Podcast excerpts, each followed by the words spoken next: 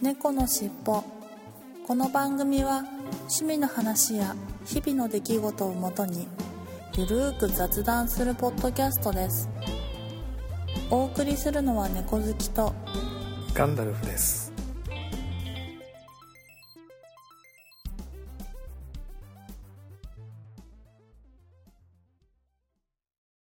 猫のしっぽ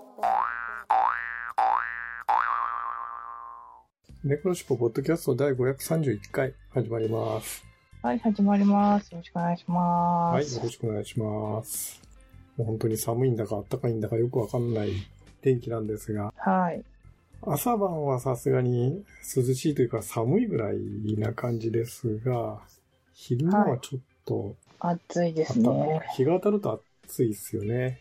うーん。ほんと。いや、もうなんか体調が、ね、壊しちゃ体がいそうですついていかなくてよね。、気温のうん。い変化に。や、本当にそうですよ。うん。まあ、とにかく体調を崩さないように頑張ってはい。いきましょう。では本編に行ってみたいと思います。はい。猫のしっぽ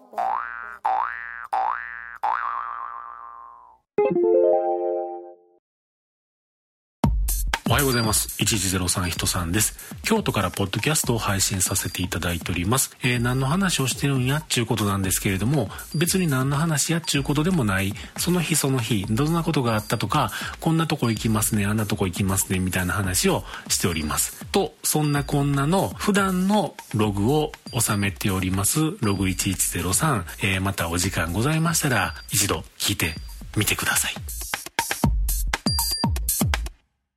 は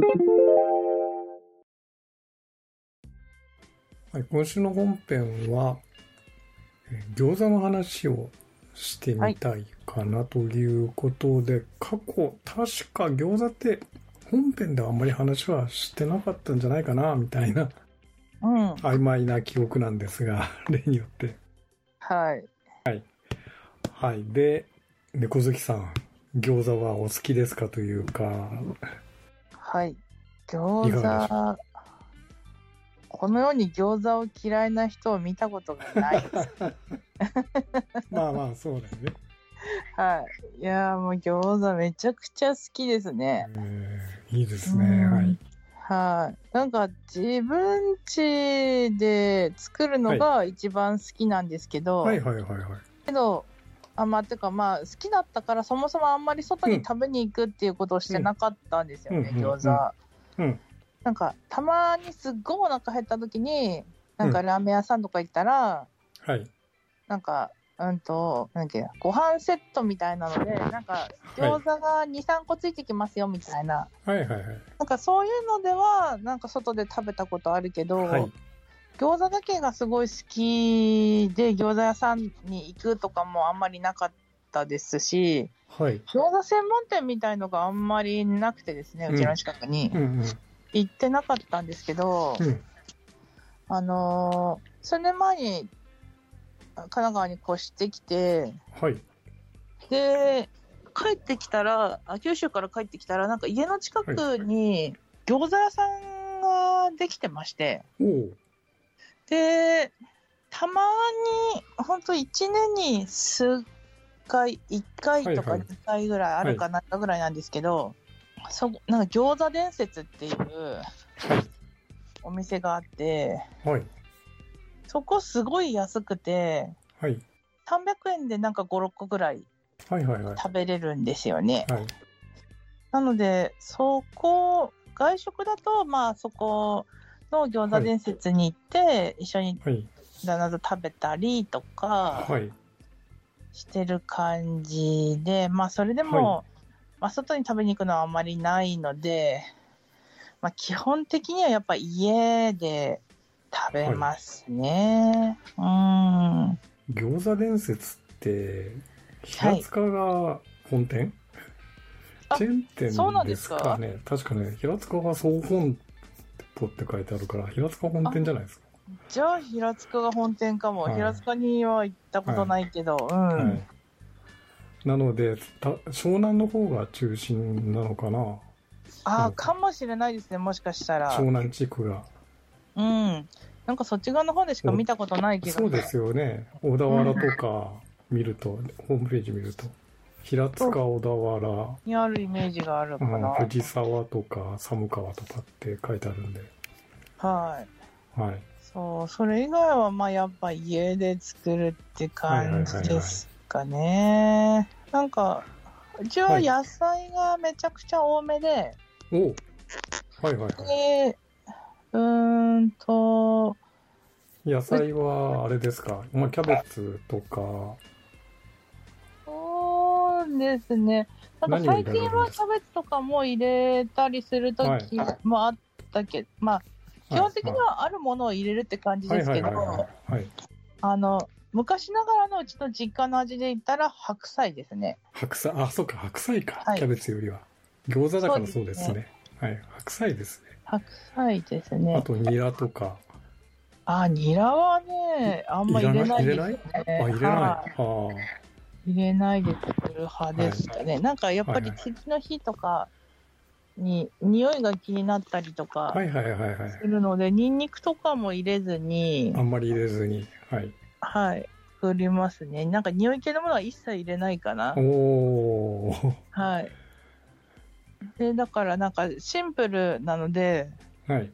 無限に食べれるって感じ。あの、いけない食べ物みたいな感じで。うんうんうんうんうん。凶悪なた、凶悪な食べ物ですね。はい。はい。でも最近はなんか、包むのがめんどくさくて、はい。ちょっと前にハマった時、1年ぐらい前かな、にハマった時は、なんか、小麦粉がもったいなくて、はい。あのー捨てるのもったいないなとうんうん思っうんうんうん。て、なんか、種から、あの、皮から作ったん皮ですけから作って。ど、はいはいははいい。すごいですね。はい。けどなんかそれにハマってから、それでずっとや、その1ヶ月間ぐらい結構まめにやってたんですよね。週に何回みたいな感じで。そしたらなんか、やっぱ自分の手作りの皮の方が美味しくて、はい。ただ外で皮買うのめんどくさくなってしまって、はいはいはいはい。てかもったいないなって、なんかせっかく同じぐらいの値段でできるんだったらええ買った方、えうん、買うより作った方がいいなとかってなったら、はい。あの、じゃあ、まあ、しばらくして、じゃあ、いざ作るってなったら、はい。小麦粉買ってこなきゃいけないって思ってて、皮から作んなきゃいけないのめんどくさいなってなっちゃって、うん。うん、それからもうずっと作ってないあららら。って感じで。そうですか。そうですね。基本的には、まあその、じ自家製というかお家で作られてた時っていうのは、あれですか？焼き餃子だったらフライパンとかで焼く、そうでオーソドックスなパターン本ですか？はい。的に焼き餃子かな？なんか蒸しとか、まあ焼きっていうか蒸しっていうか、はい。うん。あの、水とかはやらないかな。焼きはいはい。だ基本は焼き餃子。けかな？うん、はい。そういう感じですかね。なるほど。うん、はいはいはいはい。もう本当に正統派というか、そうですね。正統派かな。正統派の、あれじゃないですか。肉、ひき肉と、ね、白菜。はい。白菜。うん。あ、でも、じ、しばらく、うん、1年ぐらい前に実家に帰った時は、実家がなんか、玉ねぎで作ってましたね。ああ、玉ねぎのみじん切り。みじん切り入れますよね。はい、うん白菜と野菜としては。ああ、なんか、はい。のみでした。玉ねぎのみあ。ひき肉と玉ねぎのみ。ええそう、うちは白菜のみなんですよね。そう、私、はいはいはい今、今作ってる家は。はいはい。基本、あんまり野菜、あれもこれも入れないですね。この野菜って今日決めたら、これだけって感じ。なるほど。うん。はいはいはい。なんか、ニラ、本そう、はいニラとかだったら、まあ、ニラだけってことはさすがにないんですけど、ええうん、なんか、メインキャベツか、はうんと、白菜か、玉ねぎどれかって決めたら、もうそれのみ。のみ。はい。いや、シンプルで確かに無限にいけそうな。そうですね。うん。あと、なんか、タレにこだわりがあって、はい。私なんかバルサミコ酢で食べるんですよ。ええまたおしゃれな。ああ、いやいやいやいや。なんとおしゃれな。なので、なんか、バルサミコ酢に本当になんか、5滴ぐらいかな、醤油入れてはいはいはい。食べるみたいなやり方で、だからなんかね、うーんと、餃子を食べるときは、酢をすごい摂取したいときに食べるっていうた、なんか食べ物かなって、なんか自分の中でなるほど。決まってるって感じですかね。じゃあ本当にあれですね。酢がメインで、はい。し醤油は本当にそう5滴だ。本当にちょびっとだけ醤油入れるって感じ。ちょびっとだけ はい。えー、そうなんだ。そう、なんか、コストコで売ってるバルサミコ酢なんですけど、はい。なんかすごい甘めのコルこう、うん、バルサミコ酢なんですよね。はいはいはいはい。なのでもってすっごい大量に売ってて、はいなんか1リットルぐらいな感じで、750とか1リットルとか、いや違うかな、でかいっちょっと。そう大きめだから、なんかジン、その辺で売ってるジンロとかよりやや大きめぐらいだから、はいはいはい。うん、まあ1リットルぐらいかな、1リットルもうちょっとあんのかなぐらいで、いや、まあまあ使い切らないんですよ、バルサいや、ミまあ、それ。は、普通、普段あんまり使う機会ないでしょ、バルサミコ酢って。いや、そうなんですなんよ。なんかおしゃれなイタリアンとか、フレンチじゃないと、なかなか和食でバルサミコ酢ってね、使わないから。使わないよね。はい。だかはら結局、なんか、まあ酢だからそんなに悪くなることもないんだけど。まあ言うてもやっぱその、あ甘み、甘みが多いから、はい。いや普通のまっさらなお酢よりかは痛みが早いかななんて勝手にね。思ってて、はいはいはいなのでやっぱり使いたい、使いたいなと思って、はい。ってなると、よし、お酢も取りたいし、餃子にするかって感じで、うんうん、食べるって感じですかね。なるほど。うーん。まあ、ぐらいかな？そんなになんか、うん、こだわりはあんまりないって感じですかね。一回あたりど何個ぐらい作られるんですか？まとめて、まあ、自家製で作るにしても。うーんと、昔は100個とかでで作ってましたけど、はい。けど、最近は40とかかな。人、ああ、はいはい。一人、まあ、20、ね、二人、お二人だ個とぐらいかな。に、20個うんとか。そう、なんか、いや、で20個もで、も多いか。そう、あ、でもあんま決めてないって感じですね。その時手に取ったうん。袋が20枚入りか50枚入りか、はいはいはい。うん、って感じで、なんか、なるほど。うん。全然私なんかそんなに計算して作んないんですよね。はいはいはい。なので、絶対に種が余るから、はい。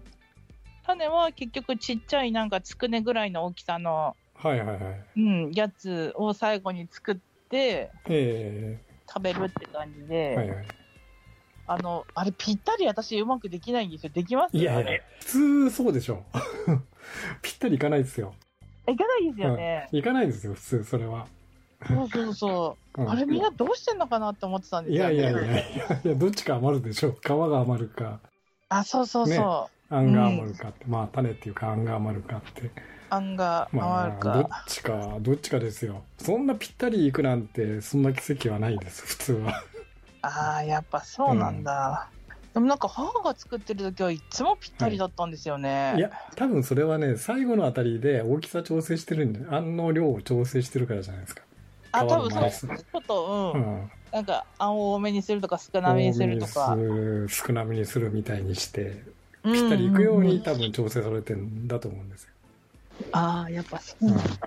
うん。うん。でもなんか、羨ましいですよね。あの、ぴったりいく、あの、あ関数、あ。いや、もう、はい。まあね、普通は合わないよね。うん、ぴったりにはね。はい。猫のしっぽ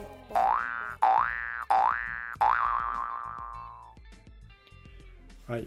すいません。テイク2です。今週のセカピョコーナーに行ってみたいと思います。はい。はーい。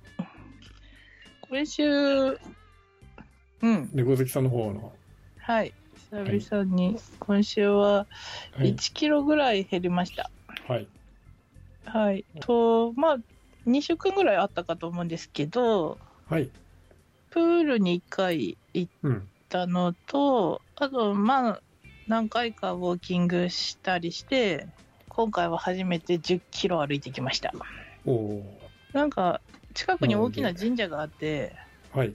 そこにいつか行ってみたいなって思ってたんですけどうん、うんうんまあ、車ではよく行ってはいるんですけど、歩くのはさすがに遠すぎて怖いなっはいて、帰ってこれなくなるなと思ってたんですけど、ちょっと今回はやる気を出して、まあ、ええ行って、最悪、もうタクシーで帰ってこようと思って、はい。で、まあ、い行って、結局はい行けて、まあ、で、帰っても来れて、はい。で、筋肉痛になったと。筋肉痛になったと。で、い1週間ぐらい休んでるって感じですかね。はいはいはいはいはい。うん。でもあとはプールとかも行かれたんですよね。ソプール1回行きましたね。はいはいはい前回行ったところじゃないプールに、はい。はい。うん、行ってきましあた。文句をつけられないそうそうそうそう、もう、プールに。すぐはい。そうなんですよ。もう私もすぐもうプンってなっちゃうから、なんなの？信じらんないとかってなっちゃうから、んはいはいはい。そうならないところに行って、ええいや、ええめちゃくちゃ良かったです。本当、はうん。まあなんか前回のお話聞くとすごい狭いプールのような感じじゃないですかその歩くところあそうがですねねはい。限られててそうなんですよはいすうんすごい少し広々としたゆったりしたプールの方がねそうそうそう。やるにしてもいいかなと思って。いいいいですようね、ん。文句も言われないしそうなんですよ。はあと、まあ、大きさがね、2倍あるだけで、はい全然違いますもんね、やっぱ。全然なんかそれ余裕というか違いますよね同じ歩くにしてもね、はいそうなんですね。だから、すごい良かったです、プール。もうさしばらくそっち行こうと思います。はいはい。で、じゃあ、1神田さんは？キロ、また、はい。1キロ痩せられたということですね。私の方は、まあ変わらず、0.5キロプラマイへの変動幅で変わらずといううん。感じで、まあ今週はたまたま0.5キロすごい減ったみたいな感じですかね、前回よりは。うんうんうん。はい。で、ですよ。あの、まあ、さっきちょっと手込んで話をしましたが、痛風が、発作が起きました。はい。もうこれはね、ややっちゃいましたね。もうなんか、いやね、まず、そもそも痛風になって、で、まあ、はい薬を出してもらいましたと。かかりつけのお医者様うんで2ヶ月ぐらい経って、えーなんかまたちょっと再発しましたとうん。でそこで、えー薬を2倍に増やしてもらってですね1錠だったのを2錠そのうん尿酸値を下げる薬を増やしてもらったんですが、うんそこから1ヶ月経たないうちに昨日ですようん。もうなんか、もうとにかくい腫れ上がって足が、ほうほうほ急、急な発作というかですね、急に痛う。くなってて、うーん。うーん。その前、前の日ぐらいまではまあ普通に歩けてたんですが、もうその日はさすがにもう痛くて、でもちょっと仕事立て込んでるから、とりあえず会社行くかと思って電車には乗ったんですが、うんうん乗ってる最中もじんじん痛くて、うん。で、まあ、座れと。そうで座れたのでたまたままあたまたまっていうかまあ割と各駅停車でゆっくり座っていこうと思ってるんでまあ座れたのは良かったんですがうん。革靴脱いだり履いたり脱いだり履いたりして こっそり見えあないように。ーもうはい。電車で？電車の中でね。ああ、相当ですね。うん。でそれでもやっぱり痛くて。うん。でもで仕事場最寄り駅に着いて駅ビルの中のドラッグストアに、まあ、駆け込むというか 追うようにしてビッグ引きながら なんとかたどり着いてうん。でドラッグストアでロキソニンを買ったですよ。ああ、はい。でまあ痛飲んだで。そうなんですね、あのとりあえず鎮痛剤をと思ってロキソニンを買って、まあ、そうでね電車の中でとりあえずあの鎮痛剤何買っていいか分からなかったんで、い痛風鎮痛剤とかっていうんで調べて、まあ、ロキソニンがいいよって書いてあったんでとりあえずロキソニンを買ったんですが、はいはいはい。はい、もう電車でそれ調べてもう、もう降りたら即買いよって。即買いに行きましたそう、ねぐらい痛いって。それぐらい痛かったもう我慢できないぐらい痛かったです、本当、もう、はいい、や、本当にやばかったんだなってことが伝わりますね。うん。でね、はい。最近はやっぱりなんか結構やっぱそういう強い薬はなんかいろいろ聞かれたんですね。年齢は何歳ですかとか。はいはいはい。あと用途何に使いますか？いや痛風の痛み止めでああそうなんですかとか言ってあそれを大事にって言わあれるっていうぐらい。なんかね用途と年齢を聞かれましたねそれくらへえ。いもうなんかやっぱりちょっと強い薬なんなのかなのかな？はいちちょょっとびっくりしましたけどねそんなのあるんですね。聞かれるんですね。うん、聞かれましたね。はい。うーん。あなので、聞いたんですか？やっぱり。はい？それなりに聞いたんですか？あ、で、うん。とりあえずロキソニンをその場で飲んで、まあ、うあん。の、えっ、と、それから、ひえっ、と、3、4時間空けて飲みなさいって書いてあったんで、昼に飲んで、うんで、帰る時にも飲んでみたい、1日3回、限限度まで飲みまして、うん。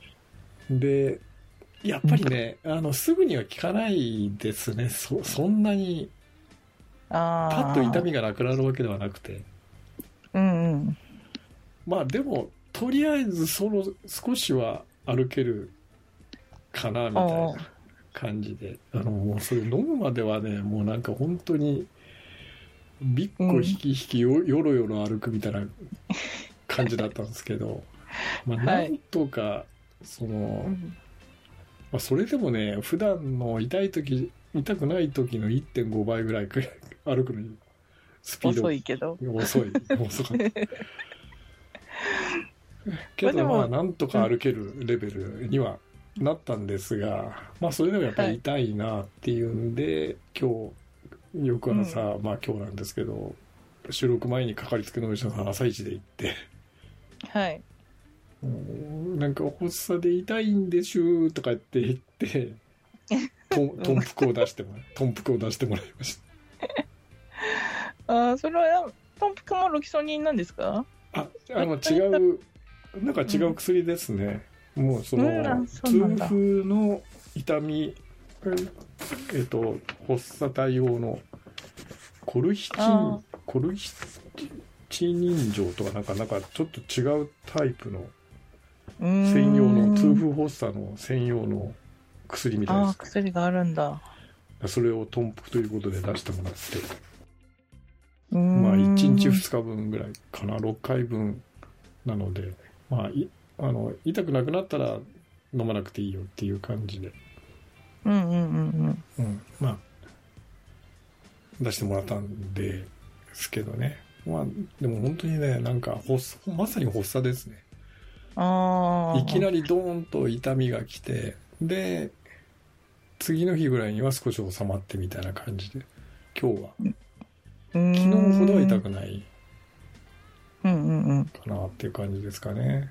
まあ、それでもやっぱ痛いっちゃ痛い。腫れてるっちゃ腫れてるんで、うんうん。うん、おね、うん足の親指の付け根ってよく言われますけど、まさにそこ来ました。まあ、まさにそこが右足だけですけど、左足は不思議と痛くないんですよ。右足だけなんですけどね。なぜか。ああ、はい、本当だ、痛風発作に効くって書いてますね。そうなんですよ。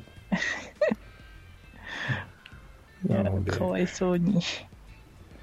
まあそんなこんなで、運動はしばらくできないですね。運動はできないですし、まあちょっとお酒も控えようかな、みたいなそうですね。感じなんですけどね。もう絶対にビールめちゃくちゃ良くないって言いますもんね。ビールをやっぱり控えた方がいいビール、もろプリン体ですからね、ビールはね。そうですよはい。ね。だから焼酎とかウイスキーとか、うん。ね、プリン体が入ってないお酒だったらまあいいかなみたいそうですね。な、はい、感じですけど、いでも、うんいやいやまあお酒ね、基本お酒はダメ、ダメっちゃダメ。そう ダメっちゃダメなんですけどね。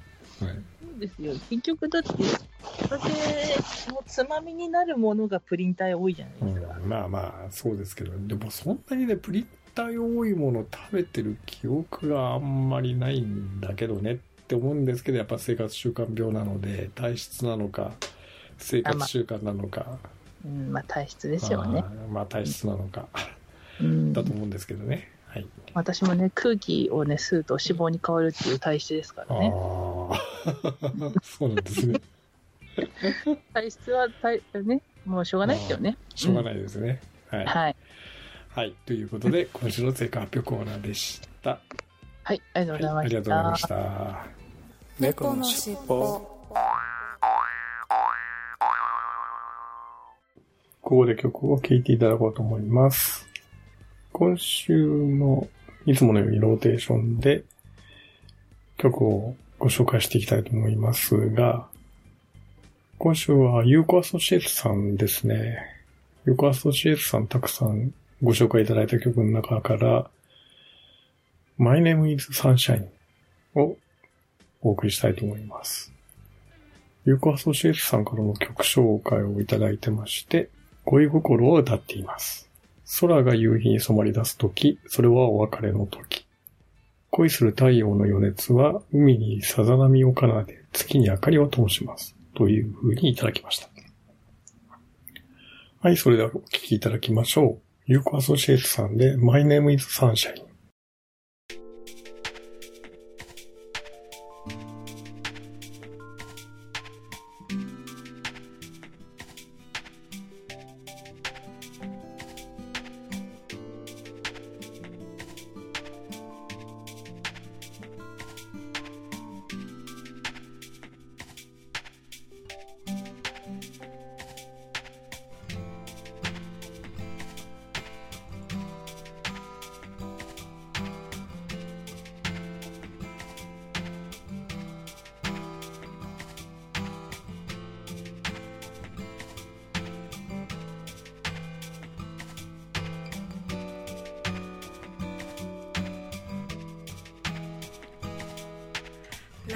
Like a sun-dyed deep orange. I know you're goodbye, and that is why I ask moonlight to shine upon you. When you wind blows and the passion slowly burns apart, where will we going? I will burn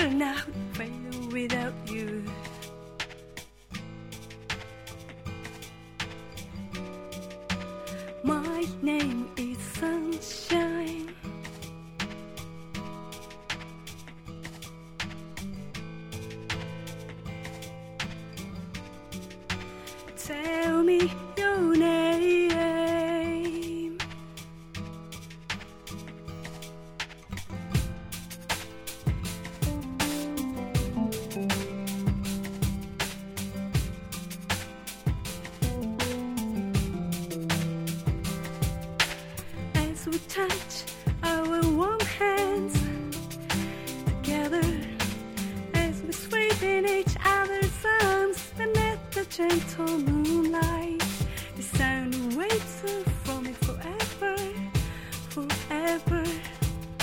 Because the heat, heat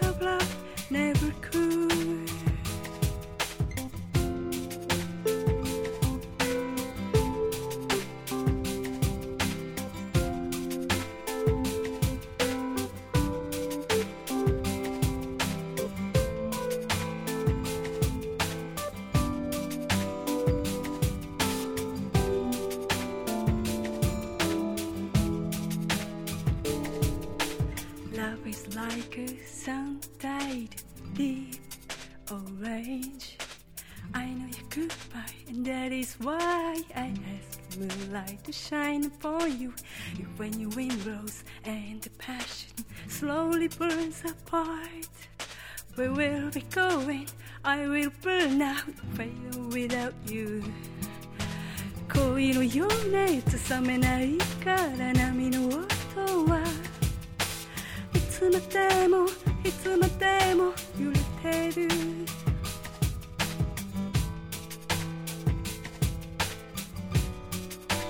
My name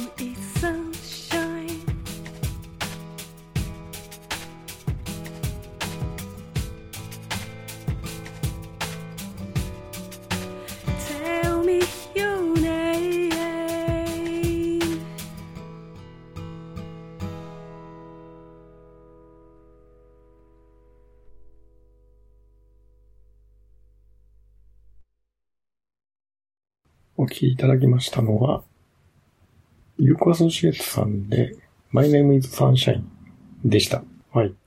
この曲も、なんか久しぶりに聞き直しましたね。はい。いや、なんか、楽曲紹介のロマンティックな内容、すごくマッチしてる優しげな感じの曲で、はい。物憂げな、ちょっと気だるそうな感じのメロディーだったかなというふうに思いました。はい。とても素敵な曲だったなというふうに思います。ということで、今週の一曲コーナーでした。ありがとうございました。猫のしっぽ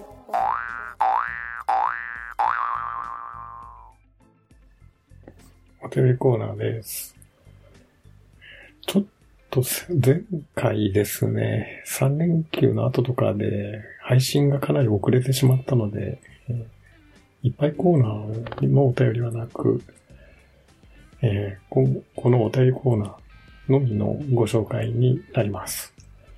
いつものように、ツイッター改め X にいただいた、シャープ猫のしっぽのぽのハッシュタグと、アットマーキャッツセルポッドキャストの公式アカウントにいただいたメッセージ、ポストをご紹介していきたいと思います。10月8日、ゆうさんから augm 東京23、2023のじゃんけん大会でトリニティさんのニュアンス T シャツ XL サイズをゲットしました。ということで、写真をいただきましたが、はい、えー私もですね、まあ、AUGM 東京2023参加しておりまして、二次会のじゃんけん大会で同じくこのトリニティさんのニュアンス T シャツ。サイズは私は M しかなかったので M だったんですが、同じようにゲットしました。はい、なんかとても素敵なデザインの T シャツで、えー担当の方と一緒に記念さ写真を撮らせていただいたんですけどね。はい。まあ本当にね、じゃんけん大会いろいろな商品をいただきまして、本当に楽しかったですね。はい、続けて、ゆうさんから、えっと、AGM 東京、やはり2023ですね。はい、の話題ですね。AGM 東京2023で紹介されたエレコムさんの USB-C イヤホン欲しいものリストに追加しました。赤いオープンタイプが好みですというふうに写真をいただきました。はい、ありがとうございます。いや、これもね、なんか、なかなか素敵なイヤホンでしたね。いわゆるあの、カナルタイプではなくて、オープンイヤータイプの、まあ、耳の外に、耳に突っ込む、耳の穴に突っ込むタイプではない、旧来型のイヤホンでしたけどね、なかなかいい感じでしたね。はい。まあ、本当にね、あの、いろいろな商品の紹介があって、あれも欲しい、これも欲しいになっちゃいましたが、いやいやいや、もう、うん、なんかお金がないので、なかなか買えないんですけれども、はい。はい、ということで、次が、あ、そのまま、えーその記事を、ポストを引用されて安くなったら買おうかなということ、いうことで、はい、そうですね。安くなったら買われるということでしょうね。はい、ありがとうございます。なんかね、赤、レッド、レッドはすごくスタイリッシュでしたね。はい。そして同じく2023年10月11日、ゆうさんから、最近、キングダムの実写版を映画版、映画館で見ました。シリーズ作品で3作目だったかと思います。漫画原作ですが見ておらず、テレビアニメ版から見ております。というふうにいただきました。はい。キングダム。うん。なんか、ちょっと、アニメ、漫画からアニメということで、私はちょっと知らないんですけれども、実写版やられたんですね。はい。で、同じくゆうさんから映画を予告編見て次の映画決めるというループにはまりがちです。ランキングから決めるのも良さげですよね。と、いただきました。はい、ありがとうございます。いや、なんかね、予告編ってすごい、やっぱりうまくダイジェストというかね、うまく編集してあって、とても、これ絶対面白いだろうなって。まあ面白いところしか 予告編ですかやらないんですけど、これ絶対面白いだろうなと思って、ついつい見たくなっちゃうんですけど、まあ全部を見に行くわけにもいかず、はい。まああとランキングもね、まあ、ある程度参考にしつつ、いろいろな情報を参考にしつつ見に行くという感じですかね、私の場合は。はい。はい、ありがとうございます。そして10月12日、加藤さんから、あ、映画は例の事件後もちょこちょこ見に行ってましたよ。あ、なるほど、はい。直近の映画はトップガンマーベリックでした。おー見に行きたいのですが、都合がつかない映画はジョン・ウィックですね。迫力がある映画はやはり映画館でトトップガンを見見て思った次第です。というふうにいただきました。はい、ありがとうございます。いや、トップガンマーベリック見られたんですね。羨ましい。はい。そして、ジョン・ウィック。これ、キアヌ・リーブス主演のアクション映画ですよね。結構、あの、ハードなやつですけれども。はい。これはね、うん。あの、私も第一作からビデオで見た、見、見たんですが、もうジョン・ウィックは見に行きたいなはい。もうね、なんかね、すごいなんかやっぱり次が、どんどん話が大きくなっていくんで、最後どうなるんだろうってね、本当にこれ最終回で終わるのかなというふうに思ってるんですけれどもね。うん。これ実はあの、ジョイン・ウィックは、あの、ゆいまるさんっていう、あの、ポッドキャスターさんいらっしゃるんですが、夕張の、えーとても声の素敵な方、女性の方なんですけれども、えー、ゆいろくの中で、夜のゆゆいろくとか、えっと、ゆいろく、ポッドキャストを配信されているんですけれども、その中の映画紹介で、ジョン・ウィックの話をされていて、で、ついついそれでビデオを借りに行ってですね、見たらハマりましてですね、これはやっぱり面白いですね。もう本当に。いや、第一作見たら第二作っていう風に、次から次と見見たくなってですね。もうさ、これ、やっぱりちょっと映画館で見たい映画の一つですね、私にとっても。はい。いや、見に行けるかな？多分、ちょっとね、バタバタなんでダメかもしれないですけど。はい、ありがとうございます。はい、そして10月14日、アポロさんから、10月13日に拝聴したポッドキャスト番組ハッシュタグリスト丸2ということで、たくさんのハッシュタグの中に、猫の尻尾の530回入れていただいてます。ありがとうございます。はい、いつもアポロさん、拝聴報告ありがとうございます。励みになってます。ということで、今週のいただいたお便りコーナーでした。ありがとうございました。猫のしっぽはい、エンディングです。はい。ちょっとオープニングでもちらっとお話はしましたが、急に秋っぽいというよりもなんかまさに冬っぽくなったような 気候なんですが、うんうん。ところで猫好きさん、今年も梅干しは制作されました？はい、しました。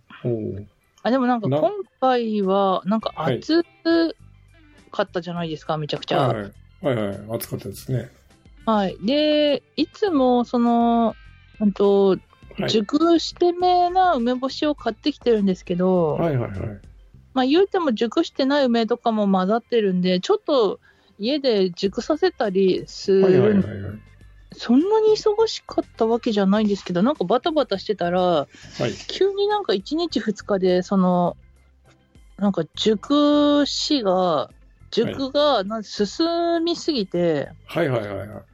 梅がすごい腐っちゃったんですよね。あらま。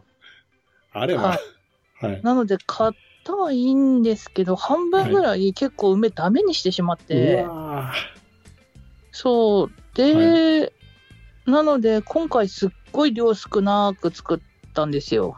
ーはいはいはいはい。で、もう、一応できたのは、夏はい。うんと、何やっけ？なんとかの土曜。ん。土曜の虫の日？虫の日？はい。はい。で、なんか、天日干し2日間、3日間して、はいはいはいはい。まあ、できたっちゃできたって感じで、まあ、ええそれから瓶に入れて寝かせてますけど、はいはいはい。うん、基本的になんかまあ2、3年しないと、塩味が強かったり、ま角あ、そうですよね。感じなので、まあ2、3年後に食べようかなって感じで、はいなるほど。まあ、うんでもね、今年確かに異常気象なので、そういうなんか調整が難しいですよね。加減が。いやー、本当にそうおっしゃる通りうん。うん。なので、いつもなんか蜂蜜入れたりして作ってるんはいですけど、はいはい。今年はもう蜂蜜とか一切入れずに、食べる前、はい。食べようと思った1ヶ月ぐらい前とかに蜂蜜とか入れても十分まろやかにになるので、うんうん食べるギリギリまで入れないでっていう感じで、長期保存できる形の梅を最近は作ってるって感じです。なるほど。うん。ちなみに、じゃあ2、3年前の梅は今年食べ頃ですか？も。そうですね。うんうん、食べ始めてますね、2、3年ぐらい。ああ、でも、いや、今食べてんの4年あぐらい前のかな、今食べてるの。素晴らしい。はい。はい。なるほど。はい。ということで、じゃあ、いつもの行きましょではでは行きますよ。う。はい。はーい。せーの。次回も聞いてくださいね。ねはい。最後までお聞きいただきありがとうございました。また次回も、ポッドキャストでお会いしましょう。それでいつものように、風の猫さんにご提供いただきました、猫の尻尾のエンディング曲、三毛猫風の歌を聴きながらお別れしたいと思います。はい。それでは失礼します。はい、失礼します。